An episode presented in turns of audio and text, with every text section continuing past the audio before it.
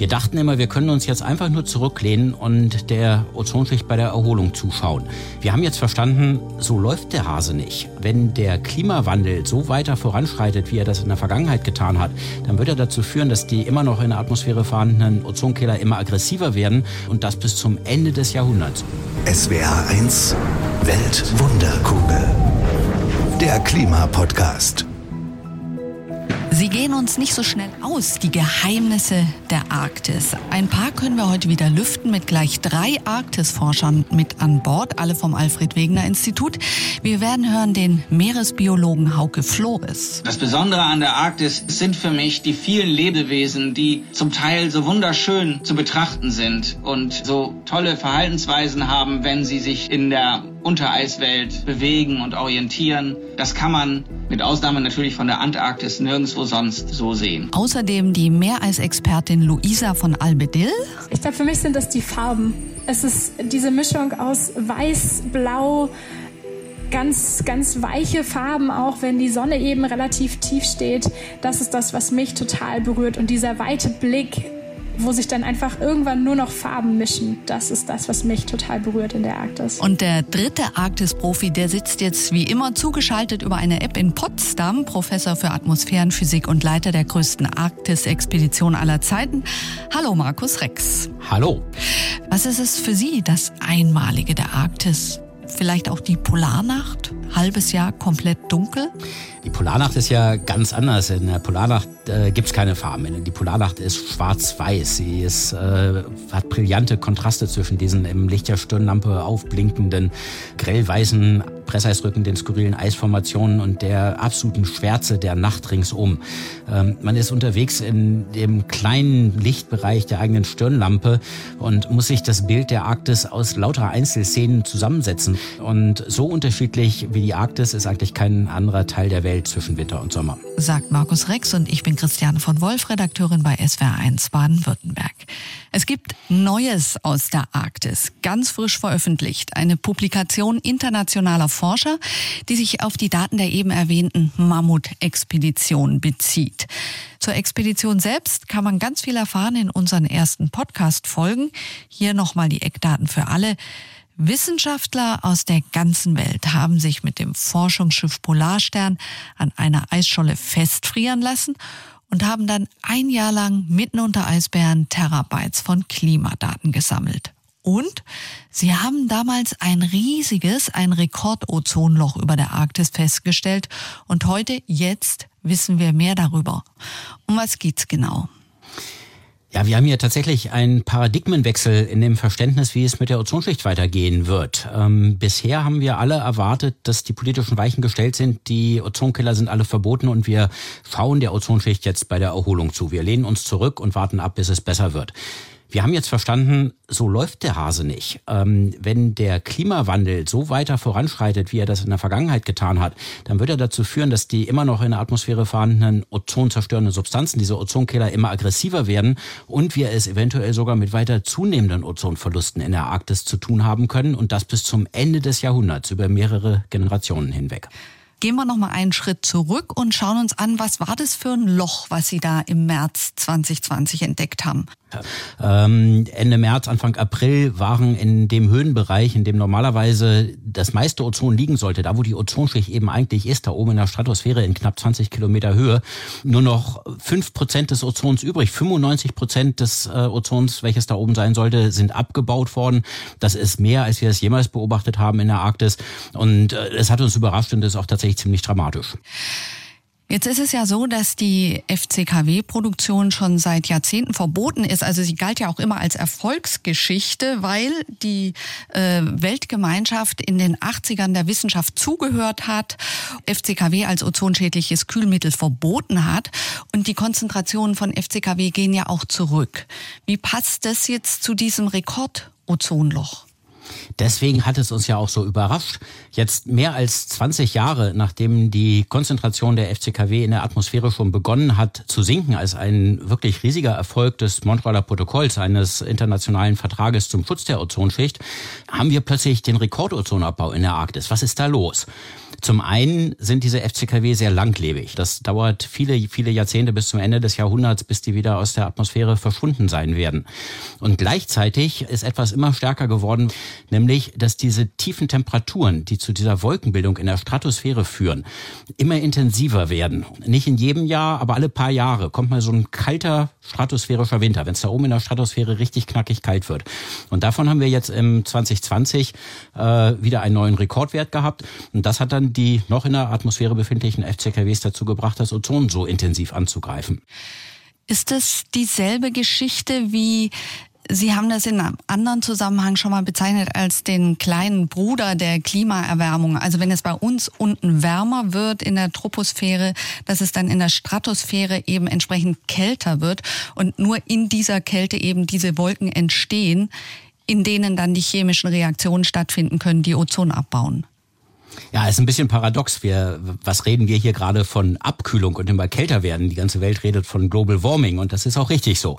Äh, hier unten an der Erdoberfläche wird das Klima von Jahr zu Jahr wärmer. Und äh, da sehen wir ja immer neue äh, Wärmerekorde in der globalen Mitteltemperatur. Der kleine Bruder dieser globalen Erwärmung ist die Abkühlung der Stratosphäre. Die geht damit einher. Da oben in 20 Kilometer Höhe und äh, sogar in noch größeren Höhen wird die Stratosphäre immer kälter. Nun ist das in den Polarregionen noch deutlich komplizierter. Das äh, hat nicht nur mit äh, dem direkten Strahlungsantrieb durch die Treibhausgase zu tun, sondern auch mit Veränderungen in der Zirkulation, in der Dynamik der Stratosphäre, die eben dazu führen, dass wir in bestimmten kalten Wintern immer tiefere Temperaturen bekommen. Aber wir haben jetzt eben im Nachgang zur Mosaikexpedition, als wir uns daran gemacht haben, das alles ordentlich zu modellieren, gesehen, dass diese Prozesse immer intensiver werden und angeheizt werden durch den Klimawandel. Jetzt haben wir erkannt, wir müssen auch unsere Emissionen an Treibhausgasen reduzieren, um die Ozonschicht zu schützen. Das müssen wir natürlich aus ganz vielen Gründen. Aber es ist ein weiterer Grund dafür, warum wir die globale Erwärmung auf äh, zwei Grad oder besser deutlich unter zwei Grad begrenzen müssen. Denn ansonsten wird auch die Erholung der Ozonschicht, jedenfalls über der Arktis, nicht so einsetzen, wie wir das jetzt eigentlich erwarten. Vielleicht noch mal ein Satz zur Gefährlichkeit äh, solcher Ozonlöcher, weil als Laie könnte man ja denken, also gut, wir hatten das Loch über der Arktis März 2020. April 2020, also ein Monat später, war diese Ozonschicht offenbar schon wieder hergestellt. Drei Millimeter lagen ordentlich über der Arktis drüber. Ist denn so ein, ich möchte mal sagen, saisonales Loch wirklich so dramatisch? Die Ozonlöcher, die treten immer nur saisonal auf. Wir haben ja bisher das dicke, fette Ozonloch, was, glaube ich, jedem ein Begriff ist, über der Antarktis liegen. Und wenn ich mir aussuchen dürfte, wo ich ein Ozonloch auf unserem Planeten unterbringen soll, wenn ich es denn gar nicht vermeiden kann, ich hätte es über die Antarktis gelegt. Da steht die Sonne sehr, sehr niedrig, da leben keine Menschen, da betrifft es natürlich das Ökosystem. Es ist nicht toll, dass wir es da haben, aber es ist auf jeden Fall weniger schlimm, als es in allen, jedem anderen Bereich der Welt Welt der Fall wäre. Über der Arktis ist die Geschichte etwas anders, denn dieses Tiefdrucksystem, in dem das Ozonloch ja eingeschlossen ist, ist in der Arktis sehr variabel. Die Arktis ist unser Vorgarten, sie liegt nicht weit weg von uns und das driftet in jedem Winter immer mal auch über unsere eigenen Köpfe und das bis ins Frühjahr hinein, bis in März, April, wenn die Sonne schon relativ intensiv scheint und Leute schon Sonnenbrände bekommen. Und wenn dann dieses arktische Tiefdruckgebiet, der Polarwirbel mit dem Ozonminimum eingeschlossen, über unsere eigenen Köpfe driftet, dann haben wir plötzlich es mit einer ganz deutlich erhöhten UV-Intensität zu tun. Viele Leute, wenn sie davon nicht wissen, wären überrascht, dass sie am Abend plötzlich knallrot sind, obwohl sie normalerweise in, dieser Jahreszeit ohne Sonnenschutz da draußen sich bewegen könnten. Und deswegen muss man die Menschen dann darüber informieren, damit man sich einfach mit Sonnencreme schützen kann. Zumal es ja nicht nur für die Menschen ernsthafte Folgen haben kann, sondern zum Beispiel auch für die Ernte. Auf jeden Fall. Das betrifft äh, das Ökosystem, das betrifft auch Pflanzen, die auch äh, davon betroffen sind, wenn die UV-Strahlung zunimmt. In der Arktis betrifft das natürlich das sehr empfindliche arktische Ökosystem. Die Organismen dort haben keine sehr guten UV-Anpassungsmechanismen entwickelt, weil sie eben normalerweise von einer dicken Ozonschicht äh, geschützt sind und die Sonne dort nicht sehr hoch in den Himmel steigt. Und wenn jetzt im Frühjahr äh, tatsächlich die Ozonschicht mal so stark ausgedünnt ist, dann leiden sie sehr viel stärker als andere Organismen unter dieser erhöhten UV-Strahlung. Und das hat natürlich auch Konsequenzen für das Ökosystem der Arktis. Schauen wir noch mal auf Mosaik, auf diese Jahrhundertexpedition in der Arktis, was es eigentlich konkret hieß, da Klimadaten einzusammeln. Ja, das vertraute Schiffshorn der Polarstern. Die Polarstern war ja, wie gesagt, ein ganzes Jahr an einer Eisscholle festgefroren und von dieser Scholle aus haben sie dann die Atmosphäre, den Ozean und das Eis erforscht.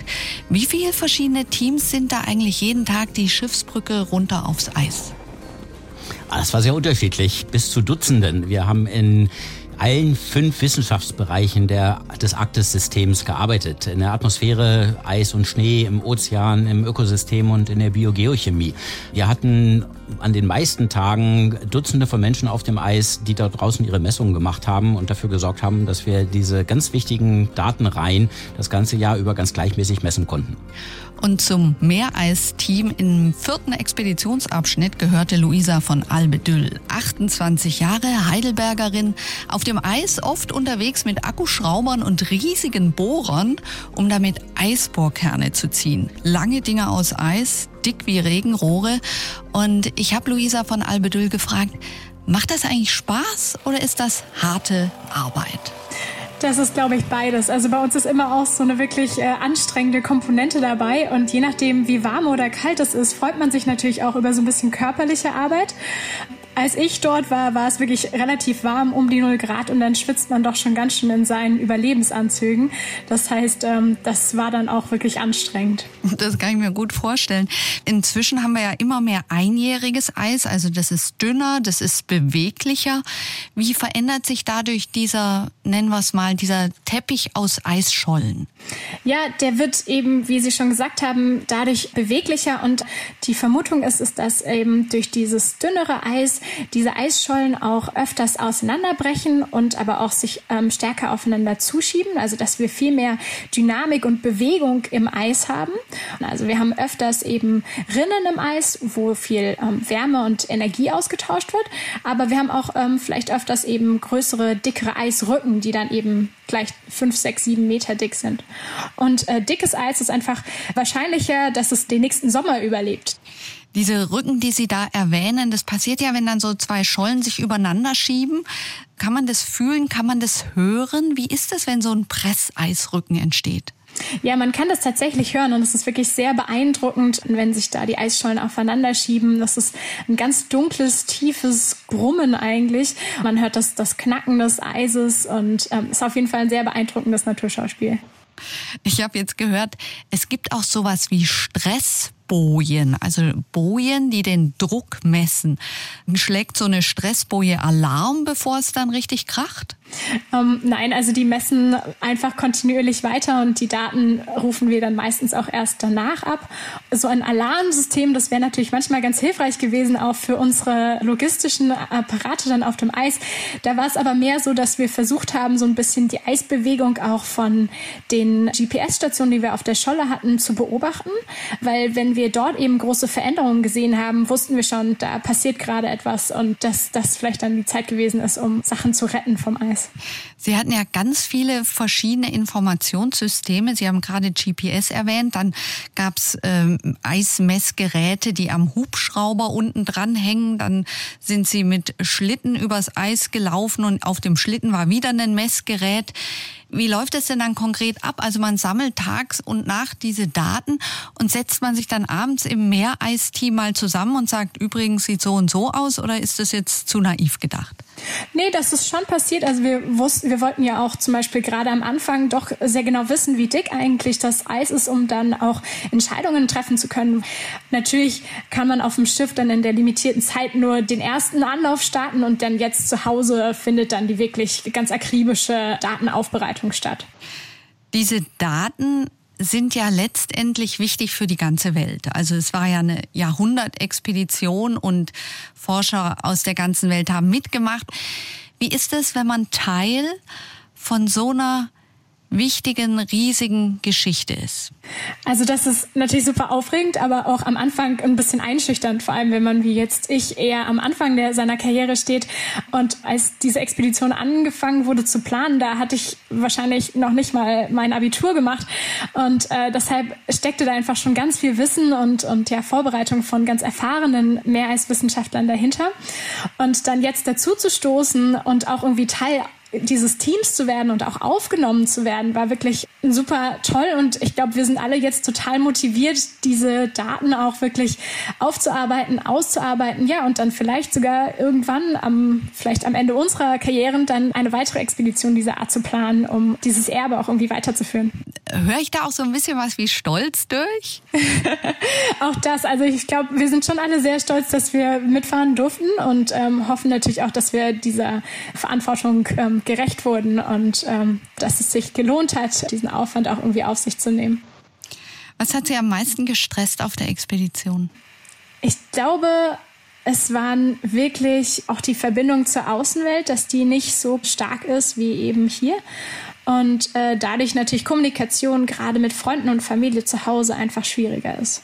Und was war besonders schön? Gibt es also irgendwie so einen Moment dieser Expedition, irgend so ein inneres Bild oder ein äußeres Bild, was Sie innerlich abgespeichert haben, wo Sie sagen, das war für mich echt meine Arktis? Ja, ich glaube, das waren immer die Momente, wenn wir nach einem langen Arbeitstag dann draußen noch die Mitternachtssonne genossen haben und dann draußen an Deck saßen und einfach in diese glitzernde, weite, weiße Welt geschaut haben, wo eben auch ganz viele der Schmelztümpel waren, die einfach ganz türkisfarbenen, mit ganz viel türkisenen Farben sind. Diese Welt zu sehen, die dann so unglaublich schön ist, das sind die Momente, die ich ganz, ganz ja, tief in mir abgespeichert habe. Ja, Luisa fasst hier die, äh, die typischen Tage auf einer Expedition gut zusammen. Ich glaube, wir haben alle Erinnerungen, die uns das ganze Leben begleiten werden. Und äh, es ist auch tatsächlich ein Ansporn jetzt für die jungen Wissenschaftlerinnen und Wissenschaftler, darüber nachzudenken, was die nächste große Forschungsaktivität ist, die wir brauchen in der Arktis. Die muss jetzt geplant werden, denn die Planungszeitskalen für sowas sind viele, viele Jahre, etwa ein Jahrzehnt. Deswegen bin ich sehr froh, dass wir ganz, ganz viele super motivierte Menschen in unserer Truppe haben. Gucken wir nochmal das Meereis an. Also diese Drift. Sie sind ja insgesamt an die 3500 Kilometer mit der Scholle übers Nordpolarmeer gedriftet.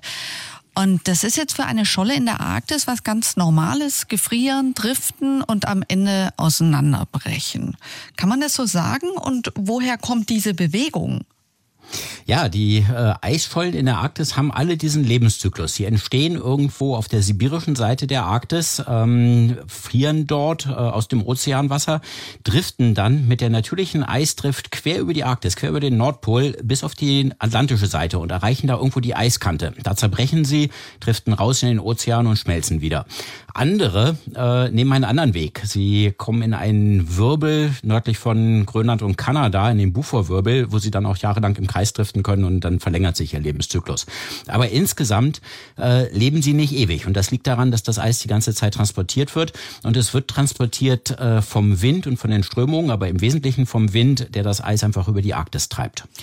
Jetzt hat sich ja in den letzten Jahrzehnten sehr viel verändert. Ich hab, bin da über ein paar Zahlen gestolpert.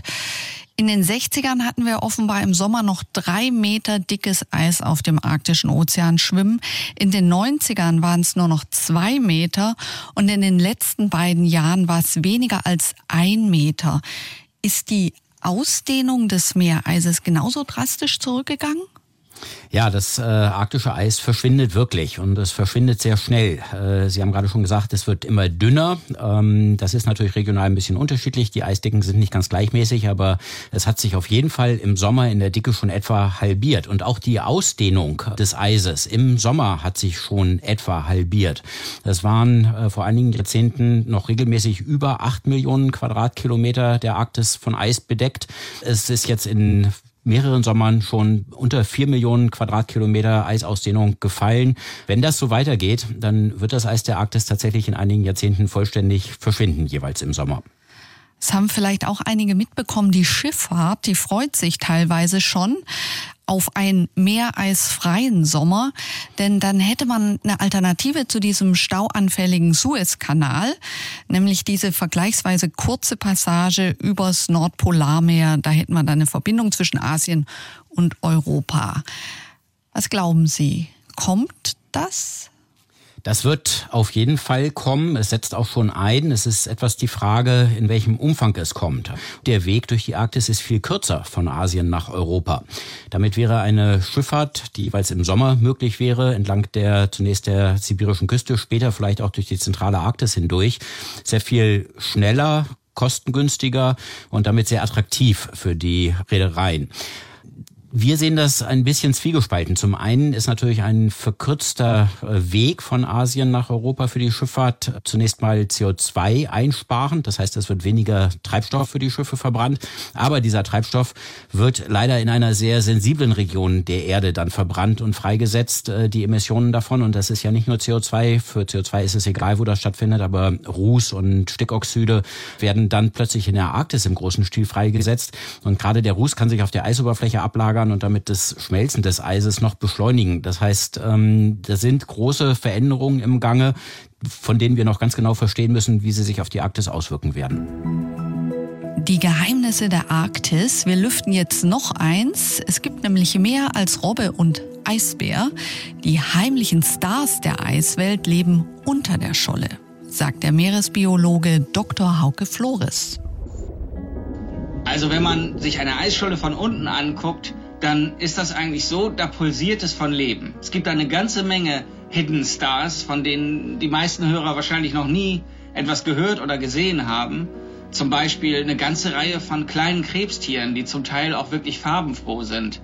Eines, das an der Eisunterseite Algen grast, ist der Amphipode Aferusa glacialis, der ein wunderschönes pink leuchtendes Exoskelett hat mit dunkellilanen Punkten drauf. Das ist ganz fragil gebaut, wirklich ein, ein wunderschöner Organismus. Und der wird ungefähr einen halben Zentimeter groß, gehört zu den Flohkrebsen.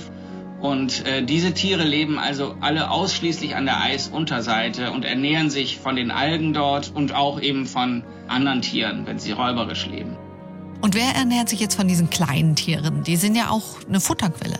Genau, der unbestreitbare König des Untereishabitats, des Untereislebensraumes ist der Polardorsch, der äußerlich tatsächlich unserem Dorsch oder auch unserem Seelachs ähnelt, aber nicht in den Abmessungen. Zwar im Erscheinungsbild, der ist aber viel, viel kleiner. Er ist nur 10 cm bis maximal 20 cm. Die ganz großen werden 40, aber die sehen wir kaum. Und wenn man jetzt sagt, der Dorsch lebt unter der Scholle, heißt es, der macht die ganze Transpolardrift mit, also von Sibirien über den Nordpol in den Atlantik unter der Scholle. Ja, das sieht ganz danach aus. Die Eier werden in den Schelfmeeren, in den Küstengebieten gelegt und zwar unter dem Eis, im, mitten im kalten Winter. Und wenn dann sich über den Sommer die Larven zu Jungfischen entwickelt haben, dann geht ein Teil dieser Jungfischpopulation unter das Eis. Und wir haben nachweisen können, dass sie wahrscheinlich mit dem Eis tatsächlich von der sibirischen Arktis quer über den arktischen Ozean, manchmal direkt über den Nordpol driften bis in die Framstraße und damit eigentlich genau das nachmachen, was die Mosaikdrift auch macht. Und wie sieht's da aus so unter einer Eisscholle? Höhlen oder wie muss man sich das vorstellen? Unter dem Eis sieht es ganz märchenhaft aus. Das Eis hat ganz verschiedene Ausgestaltungen. Wenn es noch jung ist, ist es glatt wie die norddeutsche Tiefebene andersrum. Und wenn es dann sich zusammenschiebt, schmelzt und wieder gefriert, dann entstehen praktisch unter Eis Canyons und zerklüftete Landschaften. Und die liebt tatsächlich der Polardorsch, denn er findet dort unter dem Eis nicht nur zu fressen, die Flohkrebse und anderes Getier, sondern er kann sich dort auch hervorragend verstecken vor seinen Räubern, nämlich den Robben. Der Polardorsch ist die Hauptnahrung der Robben und er ernährt damit indirekt auch die Eisbären. Und wie hält der Polardorsch das mit der Kälte aus in einem Meer mit manchmal unter 0 Grad? Also da, wo der Polardorsch lebt, ist das Meer fast immer unter 0 Grad, weil das Wasser direkt unter dem Eis eben just nicht gefriert, also unterhalb, etwas überhalb des Gefrierpunktes von Meereis ist. Und durch den Salzgehalt ist der Meereisgefrierpunkt bei minus 1,9 Grad Celsius. Das heißt, das sind die Temperaturen, in denen der Polardorsch überleben kann. Und das kann er nur, indem er eine einzigartige Anpassung hat. Er hat nämlich ein Gefrierschutzmittel im Blut, so wie manche das ins Kühlwasser ihres Autos tun. Das Gefrierschutzmittel des Polardorsches ist etwas komplizierter aufgebaut, macht aber genau das Gleiche. Es verhindert, dass sich Eiskristalle bilden und einander anlagern, obwohl die Temperatur unterm Gefrierpunkt liegt. Also der Dorsch frisst, haben wir gesagt, Floh- und Ruderfußkrebse und die fressen Eisalgen. Äh, wie ist das eigentlich mit diesen Eisalgen in der Polarnacht? Also kein Licht. Was ist dann mit Photosynthese? Diese Eisalgen sind Einzeller und äh, die können zum Teil ihren Stoffwechsel umschalten. Also die können umschalten von Photosynthese auf räuberisches Leben. Sie können also aus der Umgebung Bakterien oder auch gelöste organische Substanz aufnehmen, um zu überleben. Manche von ihnen bilden Schlafstadien, die einfach überhaupt keinen Stoffwechsel machen während der Winterzeit, um dann sozusagen wie Pollen oder Samenkörner wenn wieder Licht da ist, zu erwachen. Also ein stimmiges System. Wenn die Arktis sich jetzt weiter erwärmt und das Meereis im Sommer ganz verschwindet, könnten Pflanzen und Tiere sich irgendwie anpassen? Ja, also erstmal ist das, was im Moment in der Arktis passiert ja eine gewaltige Schocktherapie. Also es ist ein riesiges Experiment, was wir Menschen da machen, in unglaublich kurzen Zeiträumen einen Lebensraum um mehrere Grad Celsius zu erhitzen, wodurch sich auch die ganze Beschaffenheit des Lebensraums ändert. Und die Organismen, die da jetzt leben, die werden große Schwierigkeiten haben, durch evolutionäre Anpassungen damit Schritt zu halten. Trotzdem wird die Arktis natürlich nicht auf einmal zu der Todeszone, sondern Tiere und Pflanzen, Algen aus anderen Breitengraden, die rücken nach und es wird sich über kurz oder lang ein neues Gleichgewicht einstellen. Wie dieses Gleichgewicht genau aussieht, da diskutieren wir in der Forschung extrem engagiert drüber. Ich fürchte, wir wissen es erst, wenn es irgendwann da ist. Als Wissenschaftler könnte man sagen, es ist sehr spannend zu verfolgen, wie sich alles verändert. Als Mensch betrachte ich das eben auch mit Sorge, weil wahrscheinlich viele Lebewesen, die zumindest wir, die wir sie sehen und beforschen, irgendwann verloren gehen werden. Auf wen oder was setzen Sie eigentlich Ihre Hoffnung? Meine einzige Hoffnung gilt uns Menschen. Wenn wir den Klimawandel beschränken können auf hoffentlich 1,5 Grad, dann wird es auch in langer Zukunft noch Eis in der Arktis geben, das lang genug existiert, um die meisten Ökosysteme und Lebensgemeinschaften erhalten zu können, die wir da heute vorfinden. Ja, wir machen uns das ja oft nicht so klar, wenn man diese tote Eisoberfläche sieht, wo man vielleicht mal ein Eisbär drüber laufen äh, hat, dass das ein ganz, ganz reiches Ökosystem ist. Nämlich, wenn man von unten drauf schaut, dann ist es ein vibrierendes Ökosystem. Da leben äh, unglaublich viele verschiedene Arten. Vieles davon verstehen wir noch gar nicht so richtig. Und wenn das Eis verschwindet, dann verschwindet auch dieses Ökosystem. Da geht uns etwas verloren auf unserem Planeten, von dem wir bisher noch gar nicht so richtig verstanden haben, wie es funktioniert. Und äh, ich hoffe sehr, dass wir die Kurve noch kriegen, so dass wir auch das arktische Meereis retten und damit auch dieses Ökosystem retten können. Ganz wichtig war ja dafür die Expedition und wir haben heute schon mehrmals erwähnt, dass Sie Terabytes von Daten mitgebracht haben, haben auch ein Zwischenergebnis jetzt gehabt bezüglich des Ozonlochs. Wo sind jetzt diese ganzen Daten und wer arbeitet damit?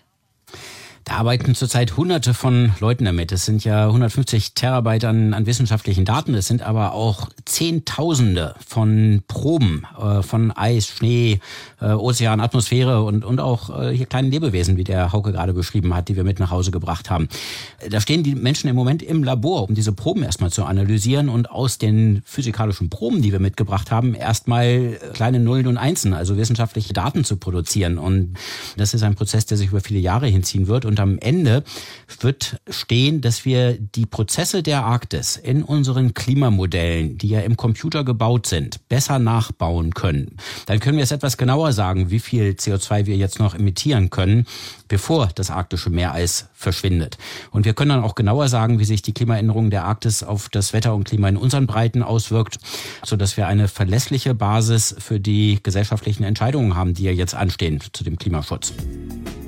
Aber es läuft jetzt nicht so, dass man sagt, okay, und in zehn Jahren haben wir den Zeitpunkt, dann haben wir alles zusammengefügt, sondern wir werden zwischendurch immer wieder Ergebnisse bekommen. Wissenschaft funktioniert In der Regel graduell. Das heißt, es ist ein schrittweises, graduelles, immer besseres Verstehen, wie die Welt da draußen funktioniert und immer besseres Abbilden in unseren Computermodellen. Ich denke, im Verständnis, wie die Ozonschicht mit dem Klimasystem wechselwirkt, wie eben auch die Klimaänderungen die Ozonschicht beeinflussen, da haben wir gerade so eine Stufenentwicklung hinter uns. Von der Erwartung, dass das jetzt alles besser wird mit dem Ozon, sind wir jetzt hingekommen zu einem Verständnis, dass das auch davon abhängen wird, wie es mit dem Klimasystem System, das heißt mit unserem Treibhausgasausstoß weitergehen wird. Und solche stufenweisen Entwicklungen wird es und mag es auch in anderen Bereichen der Mosaikwissenschaft noch geben, aber die sind vorher nicht absehbar. Aber was absehbar ist, wenn es solche Stufen gibt, dann besprechen wir es hier. Definitiv, dann werden wir Sie das wissen lassen. Weltwunderkugel. Wissen, was Klima ausmacht. Der Podcast von SWR1.